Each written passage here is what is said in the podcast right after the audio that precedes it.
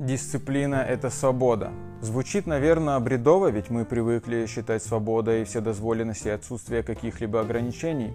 Но через личный опыт я пришел к совершенно иным выводам. Не имея дисциплины в питании, мы злоупотребляем вредными продуктами, что негативно сказывается на нашем здоровье. Не соблюдая режим дня, мы как минимум жертвуем качеством и количеством нашего сна, что в свою очередь также негативно сказывается на нашем физическом и психическом здоровье.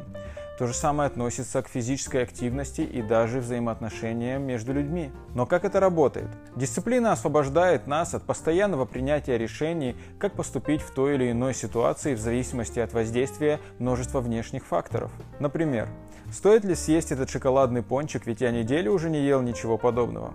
Или, может, сегодня стоит пропустить тренировку? Ведь я так устал, я мало спал, у меня болят мышцы, у меня нет настроения, на улице дождь и так далее. Это все не важно. Решил, сделал. В 6 утра подъем, в 9 утра тренировка, в 12 обед и далее все по плану. Без раздумий и вариантов.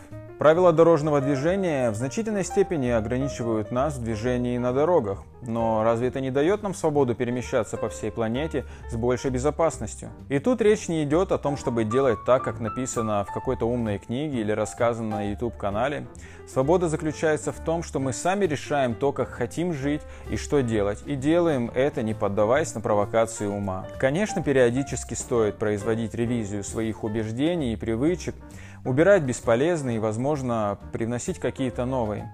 Но не стоит делать это слишком часто, и уж точно не стоит это делать тогда, когда нужно действовать. Все мы свободны выбирать, что делать, и делать то, что мы выбрали.